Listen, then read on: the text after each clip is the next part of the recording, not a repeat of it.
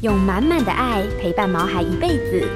欢迎收听《全民安扣全能狗 S 宠物当家》，与你一起关心狗狗、猫猫的大小事。本节目由全能狗 S 冠名赞助。大家好，这里是 FM 九八点一九八新闻台，欢迎收听每个礼拜一晚上八点钟所播出的《全民安扣全能狗 S 宠物当家》节目。我是兽医师杨靖宇。那今天的节目呢，在脸书 News 酒吧的官方粉丝团也有同步的直播，欢迎各位听众朋友，您方便的话也可以收看我们的节目。呃我想最近呢，在这个上个礼拜，我跟大家分享了有关于这个 Monkeypox，就是猴痘的问题啊。那接下来有也有很多听众朋友在我个人脸书上面有问我说，哎，那到底到底这个一下就来一个猴痘，一下就来一些别的疾病，到底有什么样子的一些比较重要的？哦，动物会传染给人，或是这个之类的这种人畜共同传染病，到底有几种？有哪些值得我们该注意的啊？所以呢，我特别整理了一下。那基本上来说，我们常讲说人畜共同传染病，意思就是说，哎，动物会传染给人，哈。那这样子的话，这一个传染病里面这些病原体这边，我们可以大概区分为一个，第一个是病毒类的，第二个呢是这种细菌或是立克次氏体类的。那第三种就是霉菌类的 fungus 或者一些 mold 的一些霉菌类，那第四种呢就属于寄生虫类的。所以呢，我稍微整理整理了一下，大概在病毒类的话，比较呃这个比较爆发比较多的，或者说比较严重的，大概病毒里有二十一种。那在这个立克次氏体或是细菌呢，大概有二十九有九种疾病，二十九种疾病是比较严重的。那此外，像霉菌大概有十种，一些这个寄生虫有二十三种，就是说它会动物传给人。那我今天呢，我想先来介绍一下，就有关于病毒方面的，还有细菌方面的。在病毒方面，我们大家这这个应该大家听众朋友应该在这个二十一种里面呢，我只这个简单的就是说我们常碰到或常听到的，比方说第一个禽流感 H5N1 的一些突变。它会造成人的一些重大的一些这个生命的威胁。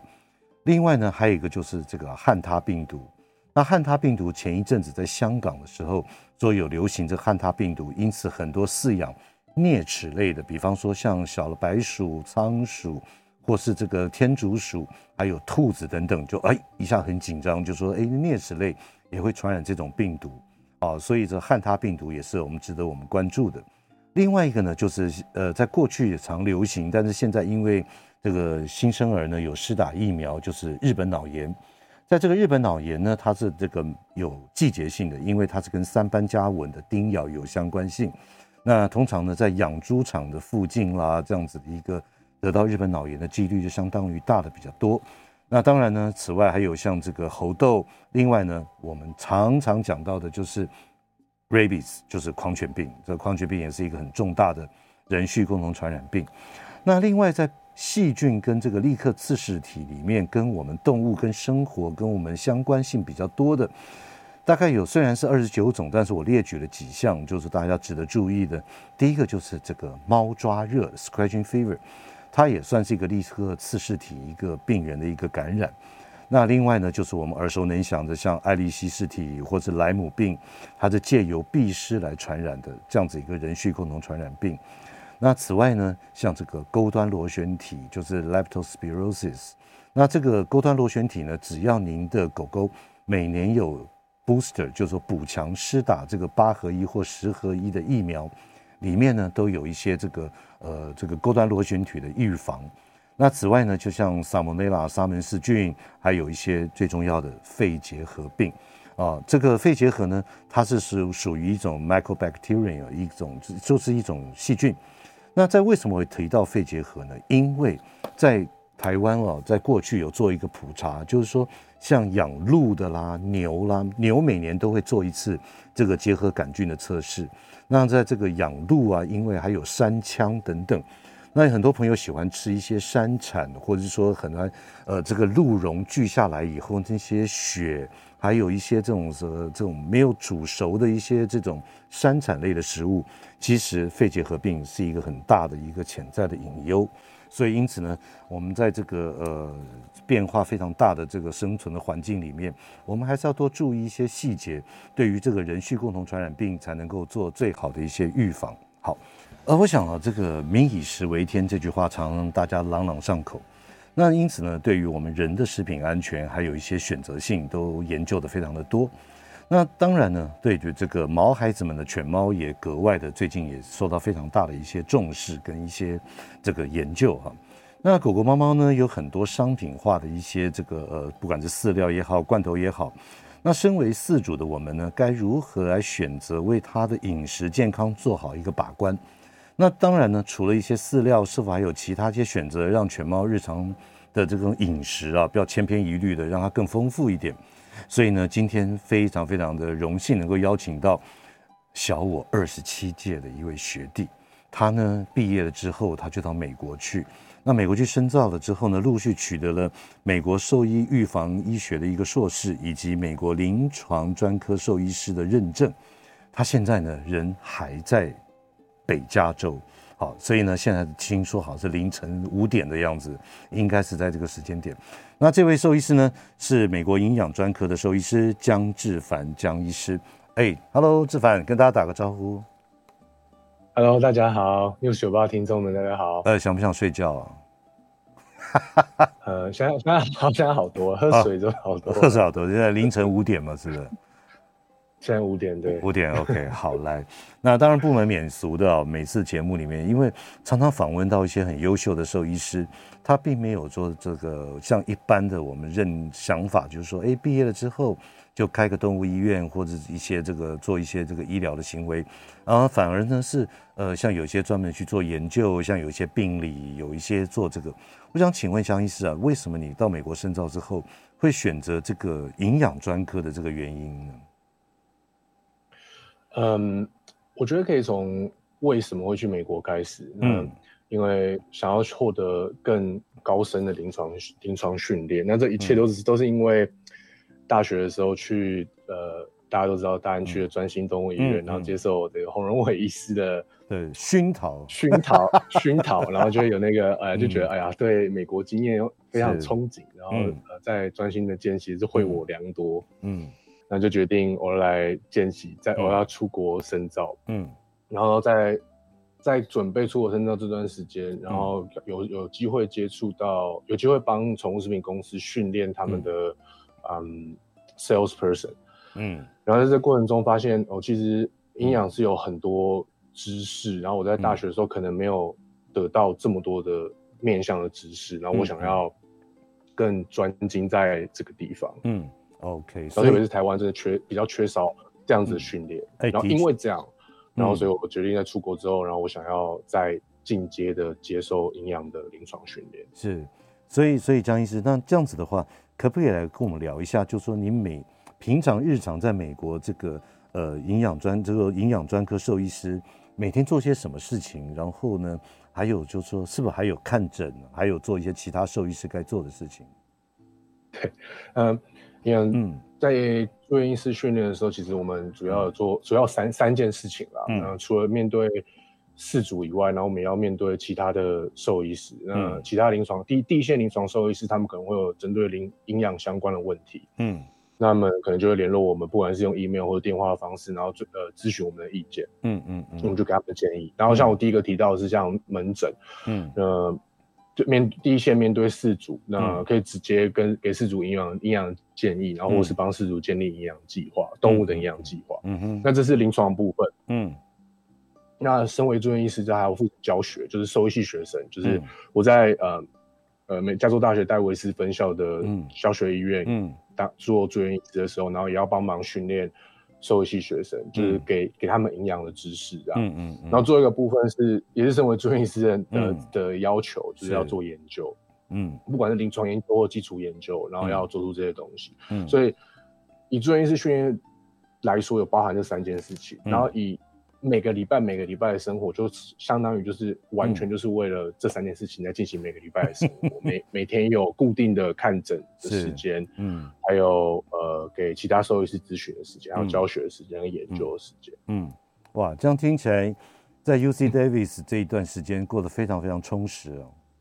对啊，对啊，对就是在这边学习到很多东西的。嗯，OK，好，那这样子的话，在这个过程当中啊，你最常会被呃，不管是兽医系的学生，或是其他兽医师的一些咨询，最常会被问到的营养方面的问题是什么？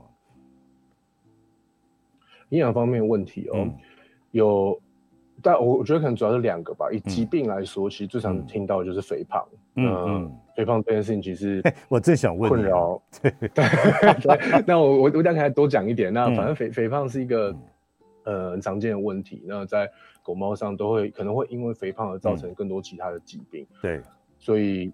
也也会影响他们的生活品质。那通常饲主就会对这件事情很在意，就是希望我们来控制肥胖问题。嗯，那另外一个。跟疾病比较没有关系，就是营养比较特殊的地方是，营养的门诊不一定只有有生，不一定只有身上有生疾病的动物，嗯嗯嗯，健康的动物也是需要营养支持，嗯，所以他们年纪、他们的生命状态，他们都需要特殊的营养支持，所以对如何如何呃提供健康动物营养建议，也是一个常常被问到的问题，嗯，对，如何吃的健康才是一个最重要的事情，对不对？对，嗯，好。那我接下来就直接来讨论，我们聊一下我们今天的主题啊，就说我们现在目前，我想台湾跟美国也差不多，就是说，哎，大部分的饲主呢，其实呃吃我们桌上的一些我们人类的食物的这个比例是越来越来越低了哈。那取而代之的大部分的饲主都是用这种我们到这个不管是宠物用品店或者大卖场等等，它都会有一些这种商品化的饲料来当主食这样子的为主，所以呢。当然，这个这个可以，我想依您这个营养专家的这一个角度来说，可不可以跟大家来这个讨论一下，如何能够分辨哪一种饲料对我们的毛孩子最好，以及呢，比方说像诶蛋白质到底要多高，或者是说这个以脂肪到底要多高等等，包含热量等等，对于它的肥胖或者它的健康能够吃得出来。所以呢，我想说我们现在刚好要进一段广告，那我们广告之后。我想请这个江医师来跟我们大家来介绍如何挑选您自己毛孩子最适合的饲料，好吗？欢迎回到九八新闻台全民养狗全能狗 S 宠物当家节目，我是兽医师杨靖宇。今天在我们连线的特别来宾是远在美国加州的营养专科兽医师江志凡江医师要，来跟我们聊一下如何吃的健康。哎，学弟啊，在刚刚我们在广告之前就说。当一个饲主他走进到一个就像一个量贩店或是一个宠物专卖店，那他怎么样去选择适合他毛孩子的食物？是，这是一个大家、嗯、这是一个大灾问啊，就是饲主啊，嗯、或是兽医师，一些临床兽医师都会有这样子的疑问。嗯，那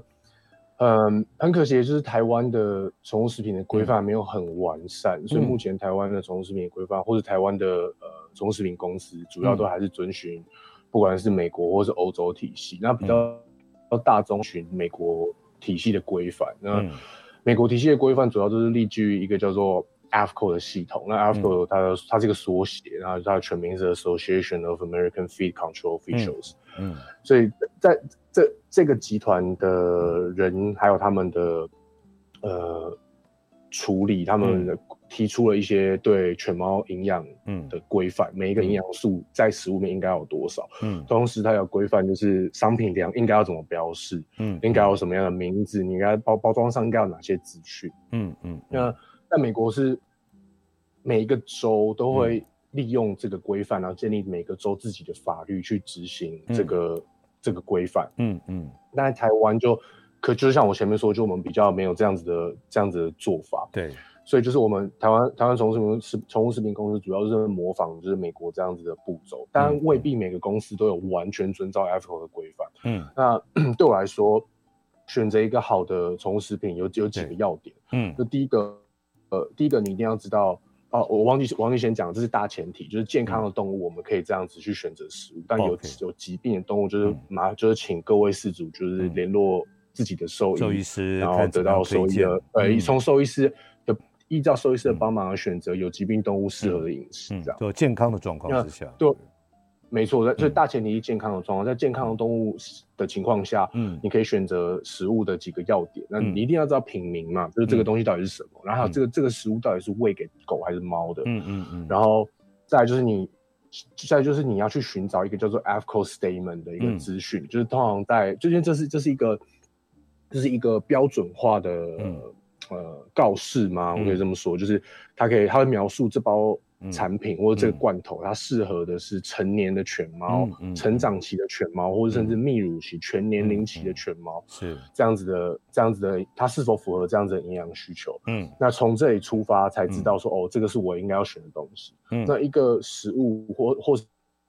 是一个公司，它没有办法为这个产品提供这个 statement 的话，嗯，你可它可能就不适合这个动物长期使用。然后在包装上找不到，官网上也许可以找到，然后官网上找不到，最后可以联络宠物食品公司寻找这些资讯。嗯，除了我刚刚讲的产品名、嗯，种别跟 ethical statement 以外，还有再就是热量密度，嗯，就是这个食物里面到底是每克、每罐头、每杯，嗯，是几大卡，这件事是很重要的。那你你一定要有这个资讯，你才知道你到底一天该喂多少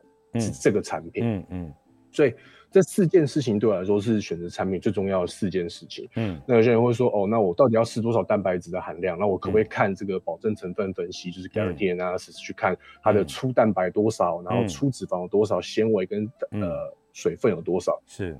但对我来说，这个资讯是一个参考用，它并不是完全代表这个产品的品质。嗯哼，因为呃。保保证成分分析，在分析这些营养素的时候，其实是用实验室的化学方法，嗯、所以你很难说哦，这个东西在动物身上就有一样的效果。嗯、那像分析蛋白质，嗯，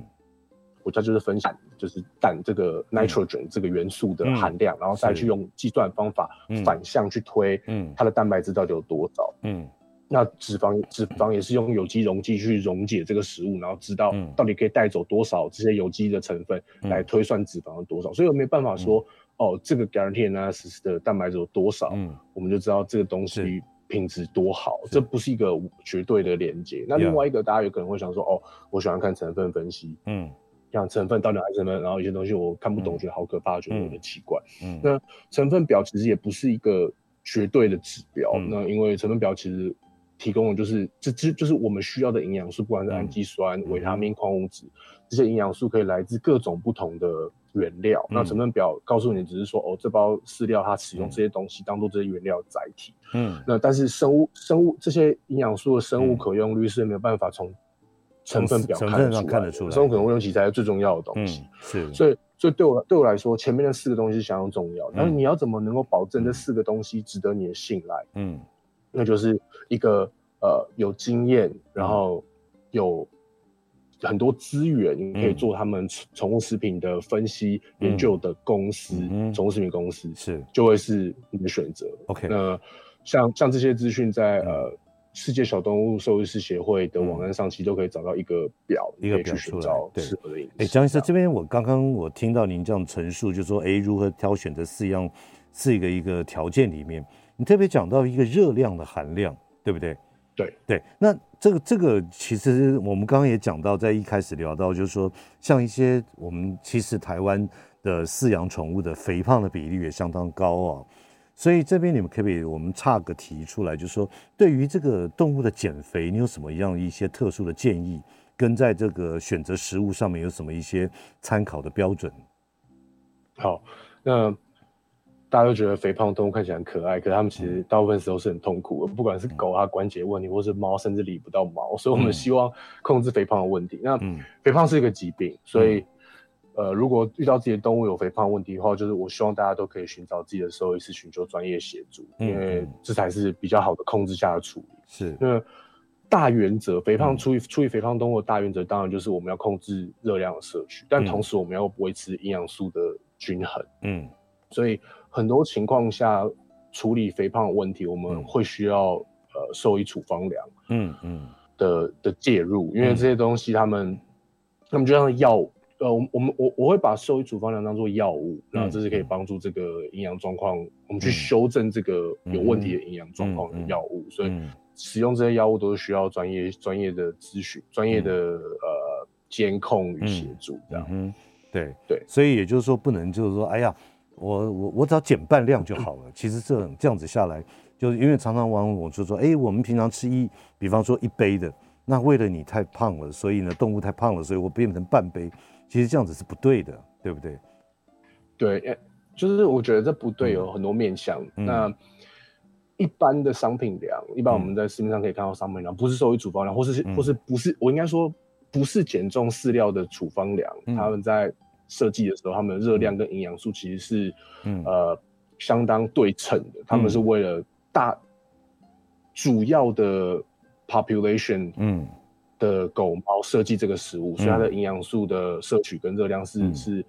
配对的，嗯，那如果你单纯只是减少摄取的话，你就会减少营养素的摄取，其中蛋白质就可能很就很严重受到控受到抑制，然后接下来在减重的过程中，你减掉不只是脂肪，你可能减掉很多肌肉，这就不不是不是我们乐见，对，所以不是单纯只是减一半这样这么简单。是江医师啊，在我们脸书上就有听众朋友在问了哦，他问我说，他问说，哎，请问现在不是在这种饲料里面也有一个素食吗？就是吃素的，对，素食。那请问这个狗狗的素食的饲料，呃，长期使用会营养不良吗？目前，嗯，呃，如果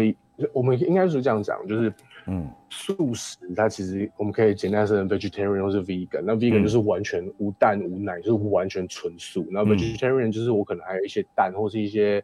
奶制品在里面的一个的设计，是。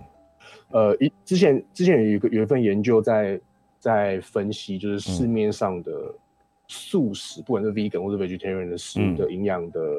营养成分，嗯、他们就分析这些饲料营养成分，嗯，然后发现大部分这些饲料都有很多营养缺失，不管是蛋白质或是氨基酸或是一些微量元素的缺失，嗯，嗯哼，所以所以所以那个时候的的结论就是哦，因为、嗯、因为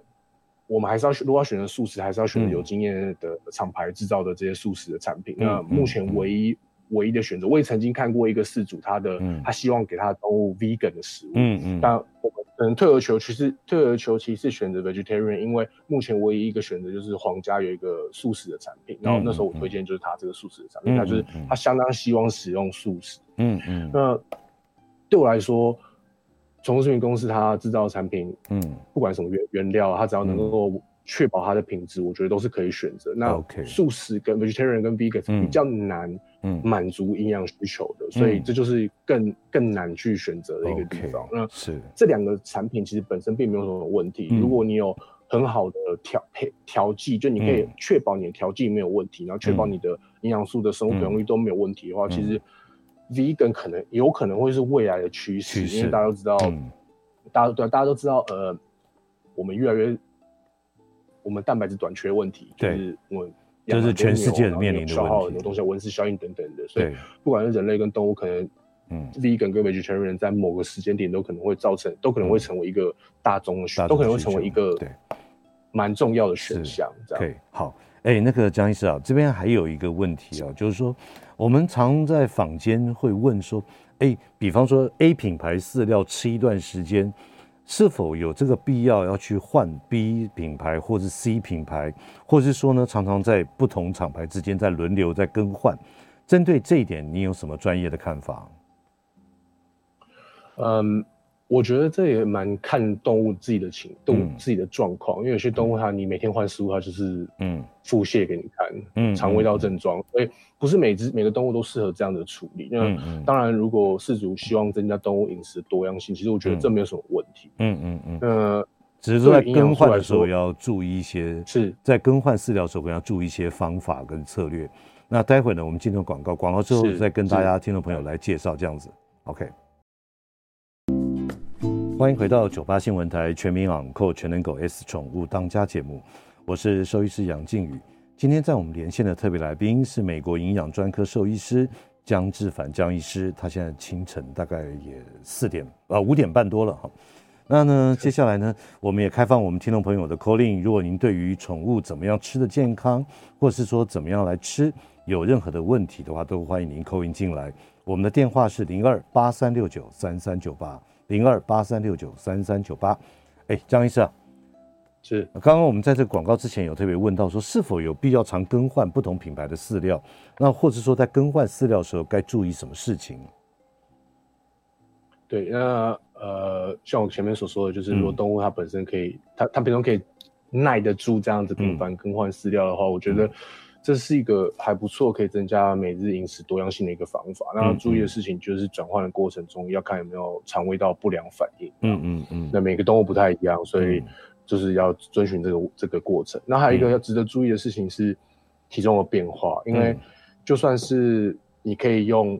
很接近的方法去算出每个不同的饲料应该喂多少的量，然后去。嗯去达到一样的热量摄取，但是每个饲料它的生物可用率可能不太一样，对，所以动物的体重可能会在这中间产生一些变化，嗯嗯，所以热量摄取跟体重变化是需要注意的事情，嗯，OK，所以除了这个品牌，如果它消化道的能力非常强，那但是也要考虑到更换不同品牌，第一个它适口性，第二个呢它吃进去的量是否对于热量的考量也要特别注意到，对不对？对，OK，好，那接下来我再请问一个问题哦，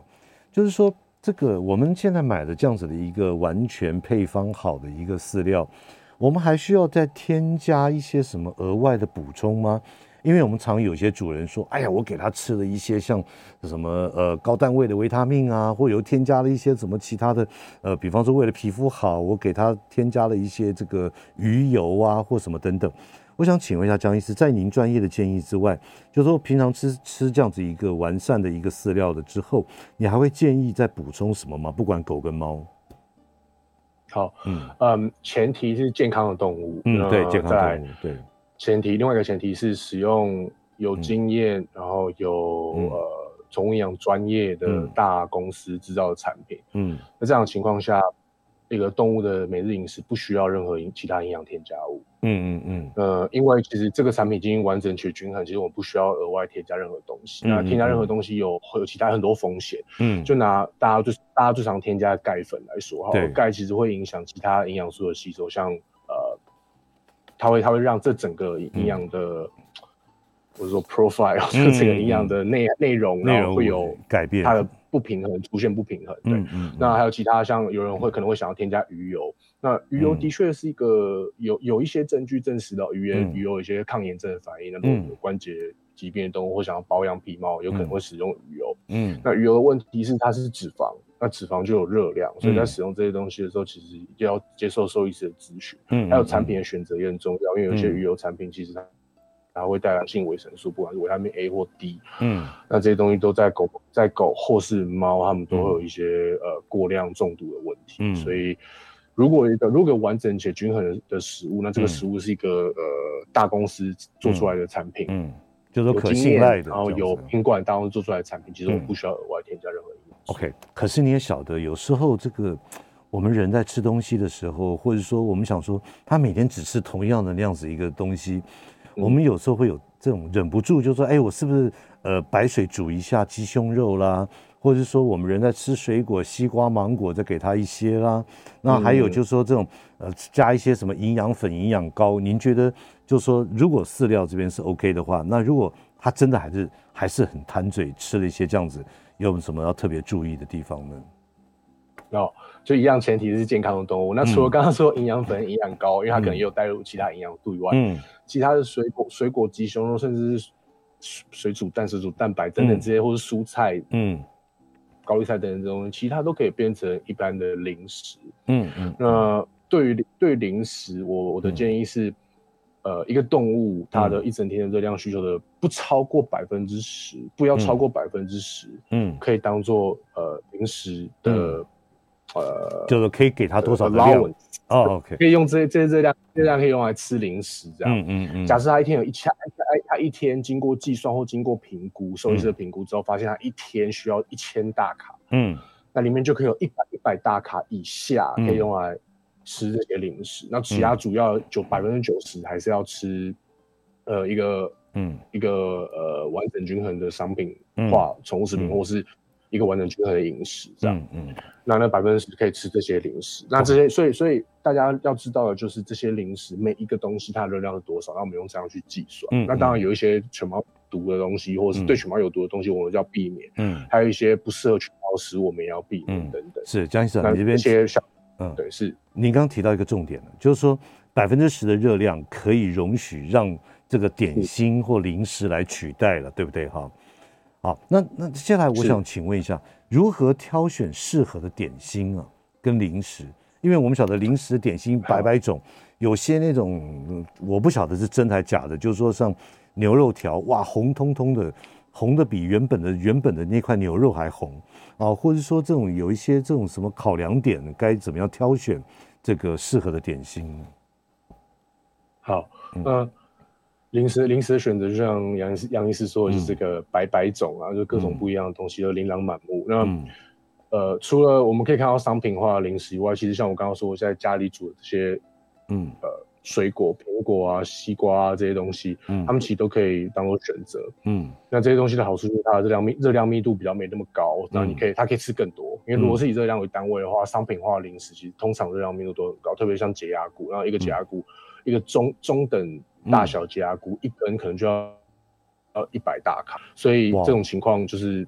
对，所以你就知道，就商品化零食它热量相当高，嗯、那对于动物来说它可能不满足啊，一天就吃一个洁牙骨，那、嗯、如果比起来可以吃。两个苹果等等，嗯嗯、这样、嗯，那所以怎么样选择一个好的零食？其实我觉得最重要就是这个零食是安全的，嗯嗯，因为像像杨医师刚刚提到这个什么牛肉条、牛肉干这样的东西，嗯、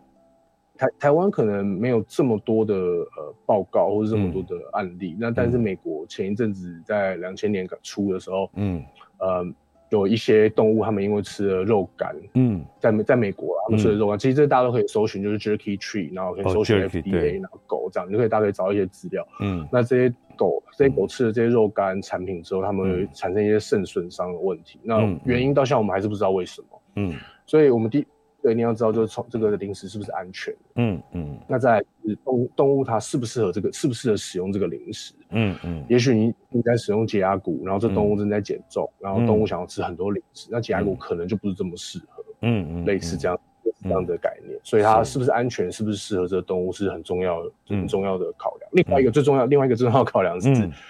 它会不会太会太贵？因为很多商品化 的粮食其实很贵，那是饲主的荷包其实很重要的。嗯嗯。你有可很多很多选择，不一定一定要拘泥于相当高价的产品。嗯嗯嗯，是。这样刚讲到这个重点，就是说这个点心或这个零食是否卫生、是否健康、是否这些重这些等等的原因，我想您依照您营养师专业的这样的一个角度哦，有没有什么建议在家可以自己 DIY 的？因为自己在用原料，像我有一个客人，他就买鸡胸肉，自己切的薄薄一片一片的。然后放到冰箱里，每次要喂它两小片的时候，就拿出来烤，就烤一下就变成是说完全没有任何的添加物，没有任何加什么，呃，呃，看起来很鲜红的啊什么等等。您有什么一些建议，就是说可以在家自己 DIY 的呢？我我觉得简单就好。嗯、那像刚刚杨杨医师说这个烤鸡胸肉，嗯、我觉得这也是一个不错的方法。嗯嗯，烤大家要注意的是，像刚烤鸡烤鸡胸肉这个、嗯、这个例子，嗯，要注意的是。当然，新鲜度是因为切片的鸡肉其实坏的更快嘛，嗯，都知道。对。那另外一个除了新鲜度以外，另外一个是热量。嗯。所以，嗯，我我们我们要怎么样估量像刚刚像刚刚这样的做法热量呢？嗯。因为假如说，呃，这只这只动物它每天都会吃几片，可能两三片两三片，但是可以估量的方法就是，可能有一块鸡胸肉它几克重。嗯。有多少热量？他他他差不多一个礼拜会吃完，嗯，所以这样就可以帮助一个兽医师去评估到热量摄取，嗯，而不是说我每天都给他吃鸡胸肉片，然后大概这么大片，然后都烤过，嗯，然后所以这完全无法估计，所以所以我觉得可以估计热量摄取也是一个相当重要的事情。是，那像刚刚杨医师说那个像烤鸡胸肉或是水煮等等，我觉得都是不错的方法。是，江医师啊，还有一个常常被问到的问题啊。就是说，我们常会听到主人问我们说：“哎，听说罐头不能吃太多，因为吃太多呢，牙齿会容易结石。嗯”这点在营养学的专家上面来看是真的吗？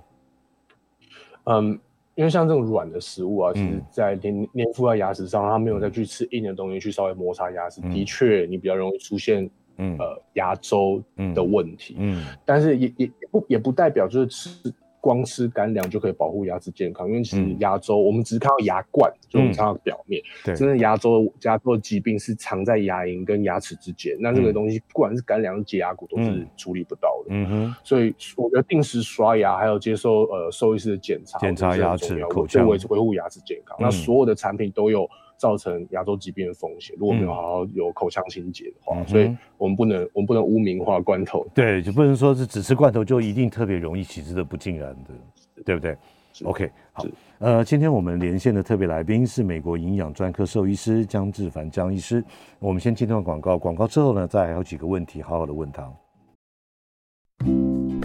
欢迎回到九八新闻台全民昂扣全能狗 S 宠物当家节目，我是兽医师杨靖宇。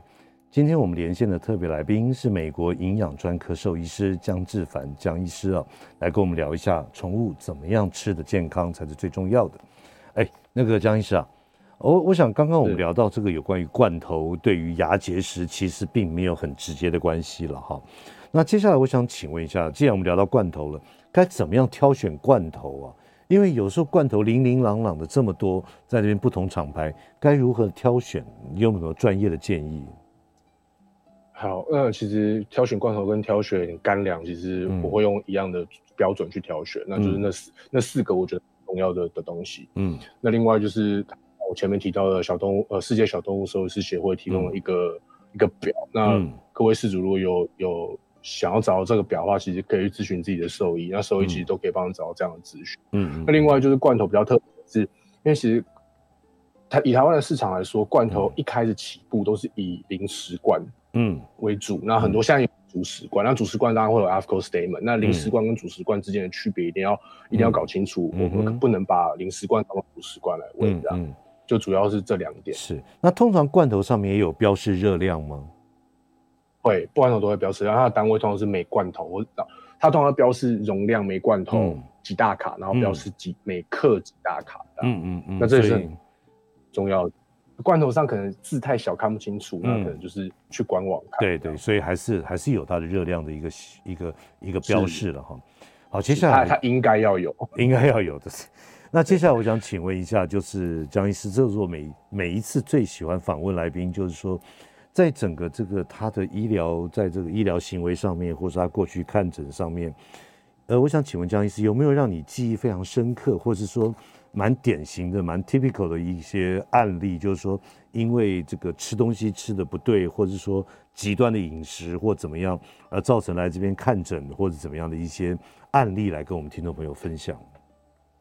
是我曾经看过一只一只狗，那它有、嗯、呃很严重无法控制的下痢的问题。嗯，呃，饲饲主。很坚持使用它自制的生食，就它就是生肉的饮食这样，嗯、它它很坚持要使用这样子的东西。嗯，那这只狗后来我们就也证实到，这只狗它其实肠胃道有这个菌肠道菌丛失调的问题，就 dysbiosis。嗯、那这件事情其实我们最近有一些文献已经告诉我们说，使用生食的动物比较容易出现这个 dysbiosis 的问题。嗯嗯嗯。然后使用它使用它持续的使用生食，它肠胃道的症状也没有。嗯获得改善是江医生，这个你刚刚讲的英文名字的病名中文再来重复一下，因为讲的太快了。肠道，嗯，肠道菌丛失调，肠道菌丛失调症，也就是说吃这样子鲜食或怎么，往往会有这样子的一个症状出现。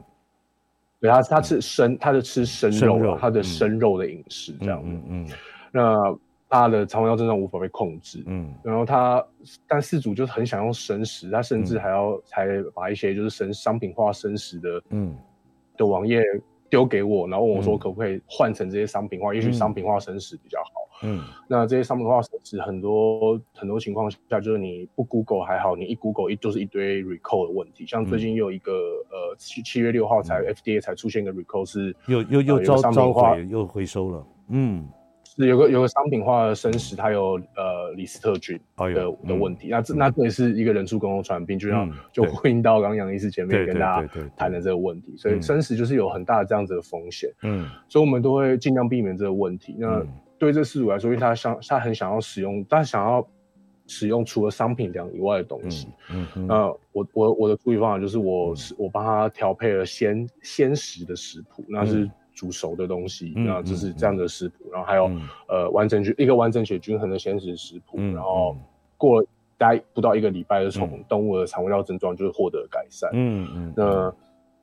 我觉得呃在这个、这个 case 里面，我们可以得到的资讯就是，嗯，我觉得是生食它有生生食的风险。那除了就是对动物它有肠胃道菌种失调这样子的问题以外，嗯、其实有很多地方都有很多报告告诉我们说，比如像之前欧洲，嗯。呃，在小朋友、幼稚园小朋友因为致病菌而死，然后就往回追踪、嗯、往回回溯，嗯，然后发现他同学家里的狗在吃生食，然后那个生食其实有致病菌感染，嗯，然后会造成这样就幼儿的死亡，嗯、或是免疫低下的人。嗯、那特别是现在大家都知道这个冠状病毒，嗯，肆虐，然后我们会打、嗯、我们打疫苗就是为了保护这些免免疫低下的人。对，那可是这些免疫低下，比如说，嗯，接受化疗的人、嗯、孕妇、老人、小孩，嗯，嗯。那。我们保护他们，可是确实有有时候使用生食，然后散播这些、嗯、呃可可能的致病菌这些风险，所以我们这些这是要避免的事情。嗯，嗯，所以真的不是每一个是这种生食不是适合每一只动物的了，对不对？所以真的要那个，就是、嗯，我觉得生食应该是有它的危险在，所以就是以兽医师我的角度来说，是我是。我不推荐生食。哎哎哎，志凡，我再问一个私下的问题啊，是。你打了几剂啊？Vaccine，我打几剂？呃，COVID-19 你打了几针啊？在在北加州，我现在打三，我已经打了三针。哦，那那美国政府有要求你打第四剂吗？目前还没有，他们有在，他们有在考，他们在考量的样子。在目前还没有要求，嗯，对。但是好像有一些呃免疫，就是比如比较第一线医疗人员或者是免疫比较有一些问题，他有他有他有一些人员，然后会叫你去打第四剂，打第四季。对，但我但我我我是我没我没有被要求。现在你打了三季是打哪一种？我三季都打莫德纳。莫德纳，OK，好。没事，一个一个一个资料搜查。哎，志凡，谢谢你啊，今天接受我们的访问。不会，好，那我们下次有机会再来问一下，怎么样吃的健康。好，谢谢哦。好，没问题。每个宝贝都值得最好的，爱他就是一辈子。本节目由全能狗 S 冠名赞助。